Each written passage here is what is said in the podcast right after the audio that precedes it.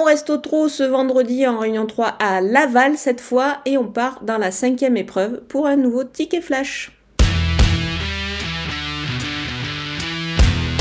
Le numéro 8, Hilda du Tiral, retrouve, euh, bah, disons, une belle occasion de briller. Elle traverse vraiment une belle passe actuellement régulière. Elle découvre un engagement plutôt intéressant. Déférée des quatre pieds euh, comme lors de ses dernières tentatives, elle est associée à Léo Abrivard hein, qui s'entend très bien avec elle. Donc ce tandem fonctionne à la perfection et ça devrait être encore le cas euh, ce vendredi. C'est un bon coup à jouer au jeu simple gagnant placé.